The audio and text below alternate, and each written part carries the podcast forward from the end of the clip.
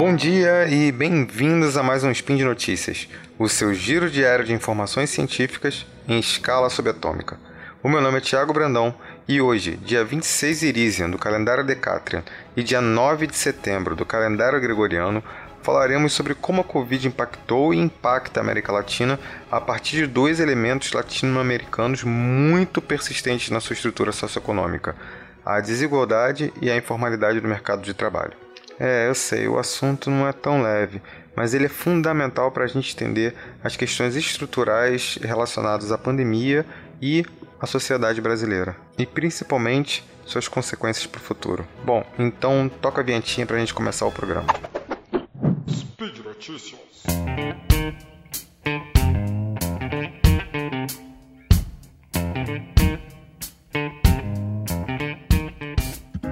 Bom, o novo coronavírus, né, como vocês devem se lembrar, ele chegou aqui no Brasil e em outros países da América Latina ali por volta do, de final de fevereiro, início de março de 2020, e ele veio hospedado no, no corpo das pessoas mais das frações mais ricas da, da, das classes médias é, dessa região.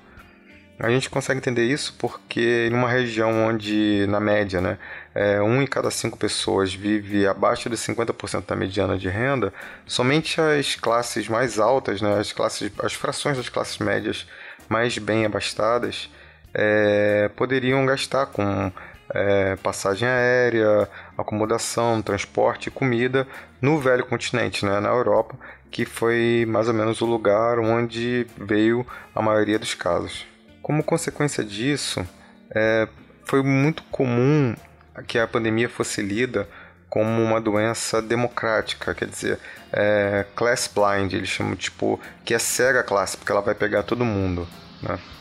Mas a realidade comprovou o contrário. A primeira vítima fatal de Covid-19 no Brasil, no Rio de Janeiro, foi uma empregada doméstica, como vocês devem se lembrar, e que trabalhava para uma família de classe média é, que havia se infectado na Itália.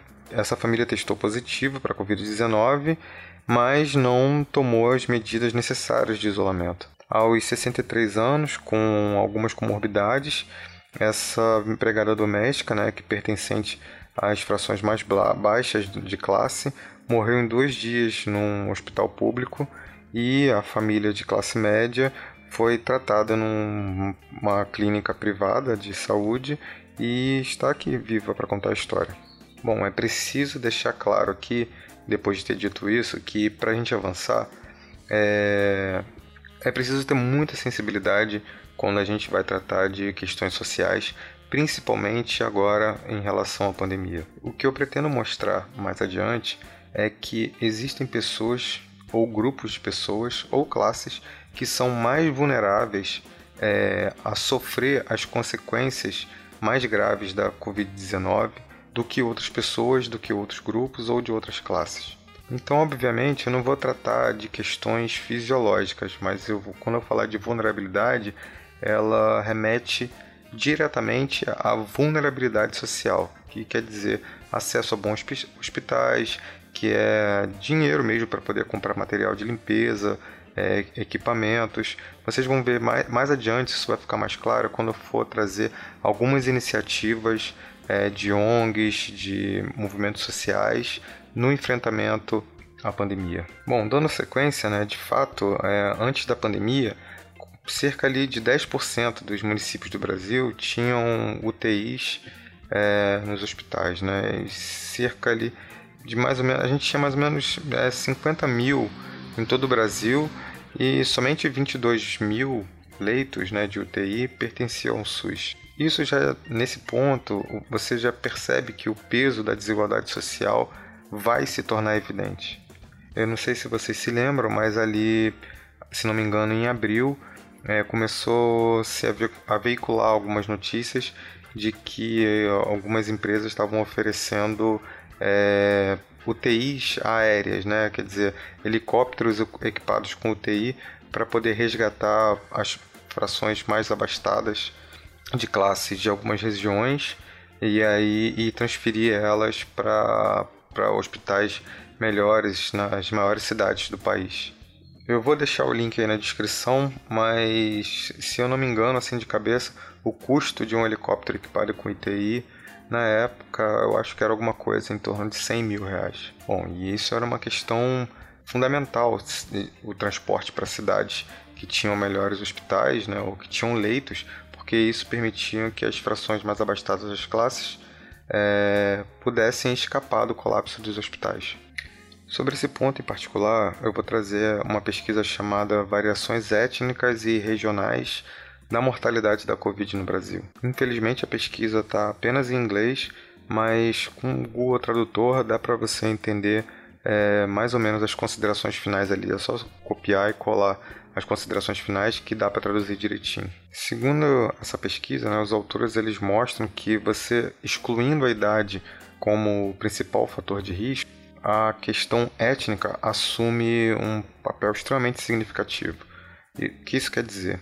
Pessoas negras, que na classificação brasileira é basicamente a soma das pessoas é, autodeclaradas pretas e autodeclaradas pardas, tem um risco de mortalidade muito maior do que pessoas autodeclaradas brancas. Claro, vou falar de novo para não ter margem para é, mal entendido. Eu não estou dizendo que isso é um, é um fator congênito para a mortalidade das pessoas. Claro que não. É, o que eu estou dizendo é que a etnicidade aqui na América Latina e no Brasil em particular, ela é expressão também da, da desigualdade social instanciada na cor das pessoas.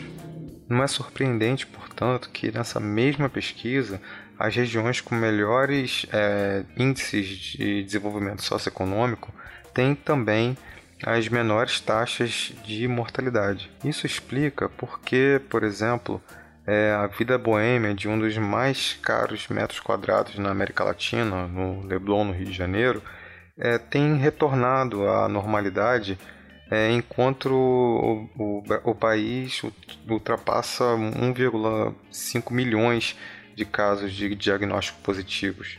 Quer dizer, em mais ou menos quatro meses, é, a desigualdade informou a essas pessoas quem vai viver as próximas gerações para contar as agruras né, de atravessar uma pandemia e quem vai morrer de Covid-19. Bom, deixa eu tentar desenhar melhor esse cenário. Né? Observando ali os dados do Ministério da Saúde, eu tentei pegar, é, montar uma taxa de mortalidade é, correlacionando ela com a escolaridade das pessoas. Lembrando que é, escolaridade não significa, né, não é sinônimo, não é homólogo é, à classe, né, ao pertencimento de classe da pessoa. Mas muitos sociólogos, inclusive vou deixar mais um texto na descrição aí, é, do Cardoso e Pretecés, se não me engano, que é um texto até bem recente agora de 2020, ele vai mostrando uma alta correlação entre é, educação e classe, que ali fica em torno de 85% a, probabilidade de uma pessoa com alta educação é, figurar nas frações mai, melhor, maiores das classes médias, né? Então, para quem tiver interesse, esse estudo é bem bacana. Então, olhando para os dados do Ministério da Saúde, é, eu consegui, a partir dos dados de 1 de março de 2020 até 17 de agosto de 2020 é, uma taxa de, escolar, de mortalidade de 51% para as pessoas que são analfabetas funcionais e perceba como é que vai caindo. É, 51 para analfabetos funcionais, 41 para pessoas que têm até 5 anos de escolaridade, chega ali a 35 a taxa de mortalidade, né? De, a 35% de pessoas que vão que têm até entre 6 e 9 anos de estudo e 24, 25% de quem tem mais ou menos ali entre 10 e 12 anos de estudo. Olha a diferença da taxa de mortalidade. Para analfabetos funcionais, a gente tem uma taxa de 51% e no outro extremo, para quem tem 12 anos ou mais é, de escolaridade, a taxa fica em 18,9%, né? ali 19%. Sem dúvida, a pandemia é uma tragédia para todos mas fica cada vez mais evidente é, que ela está pesando sobremaneira é, nas frações das classes mais baixas. Bom, em adição a, a desigualdade, há outro elemento também é, que é responsável pelo exponencial crescimento da severidade da, da, da situação latino-americana, que é, é a, a, persistente informalidade no mercado de trabalho. Eu já falei em outros spins, né, mas não custa repetir. É, no Brasil, é, para uma pessoa ser considerada um trabalhador informal, ela não tem carteira de trabalho assinada ou ela é um autônomo que não contribui para a Previdência Social. E por que a informalidade é um elemento fundamental para a gente entender é, a tragédia que vivemos? É que em sociedades que a informalidade é um elemento constitutivo da estrutura de oportunidades, significa que essas pessoas é, precisam obter renda de transações comerciais é, basicamente pelo, através do contato direto com outra pessoa. Quer dizer, ela obtém renda nas ruas, nos mercados populares, é, em pequenos estabelecimentos é, de produção de comida, é, pelo trabalho doméstico, ou obtém renda na vizinhança, de porta em porta. Com isso, você já pode deduzir que para essas pessoas é, a necessária política de distanciamento social é muito, muito difícil de, de ser praticada. Bom, dos últimos dados sobre a informalidade no Brasil, em 2019 a gente tinha mais ou menos ali 41% de trabalhadores informais. A gente está falando de mais ou menos 42 milhões é, de pessoas ocupadas. E essas pessoas foram e serão severamente impactadas pela Covid-19 no Brasil. São trabalhadores que, na maioria das vezes, não têm poupança, é, não tem plano de saúde e, na expressão péssima, né, basicamente a maioria precisa é, vender o almoço para poder comprar a janta. Não à toa, na segunda pesquisa, que eu vou botar aí na descrição, é, observa-se uma correlação entre o, o, tipo de veículo que a pessoa usa né, para ir para o trabalho e a, a testagem positiva para Covid. A correlação fica mais ou menos assim. Para as pessoas que vão para o trabalho de carro é, privado, a, a, correlação fica com, em 0,39. Já as pessoas que vão é, para o trabalho por meio do transporte público fica em 0,8 mais ou menos. E quem vai a pé fica em torno de 0,78. É, 0,8 também. Em outras palavras, né, o peso da desigualdade a informalidade do mercado de trabalho, associado à inércia do governo federal, é, colocaram o Brasil, tendo aqui uns dados mais ou menos de hoje, é, ocupando 14% do número de infectados pelo SARS-CoV-2 no mundo, sendo que os brasileiros são apenas é, 2,5% da população mundial. É por isso que a atuação de diferentes entidades foi fundamental para que os números não fossem pior ainda do que já são.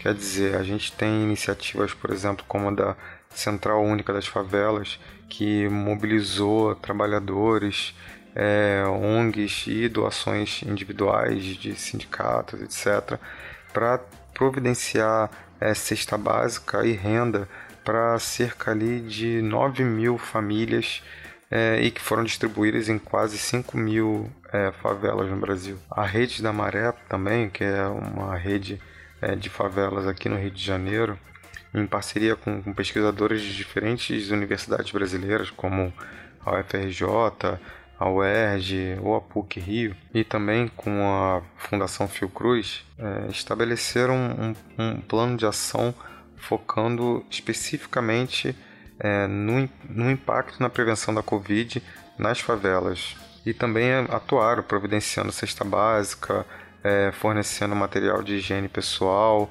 assistência à população de rua, é, equipamento de proteção individual, desinfectando é, calçadas, ruas, é, dando suporte a artistas locais e grupos culturais, além de, de outras iniciativas muito importantes. Outro exemplo também é o Movimento Unido dos Camelôs, né, que atende pela sigla é, MUCA, que conseguiu é, dar assistência a milhares de trabalhadores informais. é, providenciando cesta básica, kits de higiene, enquanto também organizavam protestos, mesmo que ali observando a distância social, para demandar é, questões específicas ao direito do trabalho, como organização das barracas, é, o cancelamento de algumas taxas e também o direito à cidade, né, que é a ocupação do espaço público, além do direito à vida, né, que é medidas de combate à pandemia, a revogação da autorização da prefeitura pro, pelo uso de, de armas de fogo por guardas municipais, etc. E também há muitas iniciativas né, de instituições públicas, privadas, movimentos sociais, universidades, para tentar conter o avanço da pandemia nas comunidades tradicionais como é, indígenas, quilombolas, caiçaras, comunidades de pescadores, além de outras comunidades. Então, mais uma vez, né, ao peso do, da desigualdade social, ao peso da informalidade no mercado de trabalho, também ao peso da inanição do governo federal, mas a tragédia da pandemia no Brasil poderia ser muitíssimo maior não fosse a solidariedade e a empatia de milhões de brasileiros que doaram tempo, doaram dinheiro, doaram energia no combate à pandemia no Brasil. E por hoje é só. Eu lembro que todos os links comentados vão estar aí no post, tanto das pesquisas quanto das reportagens. E deixe aí também o seu comentário, elogio, crítica ou declaração de amor. Eu lembro que esse podcast só é possível acontecer por conta do seu apoio, tanto no patronato do ICACast, no Patreon, no Padrim, quanto no PicPay. Um grande abraço para vocês e até amanhã.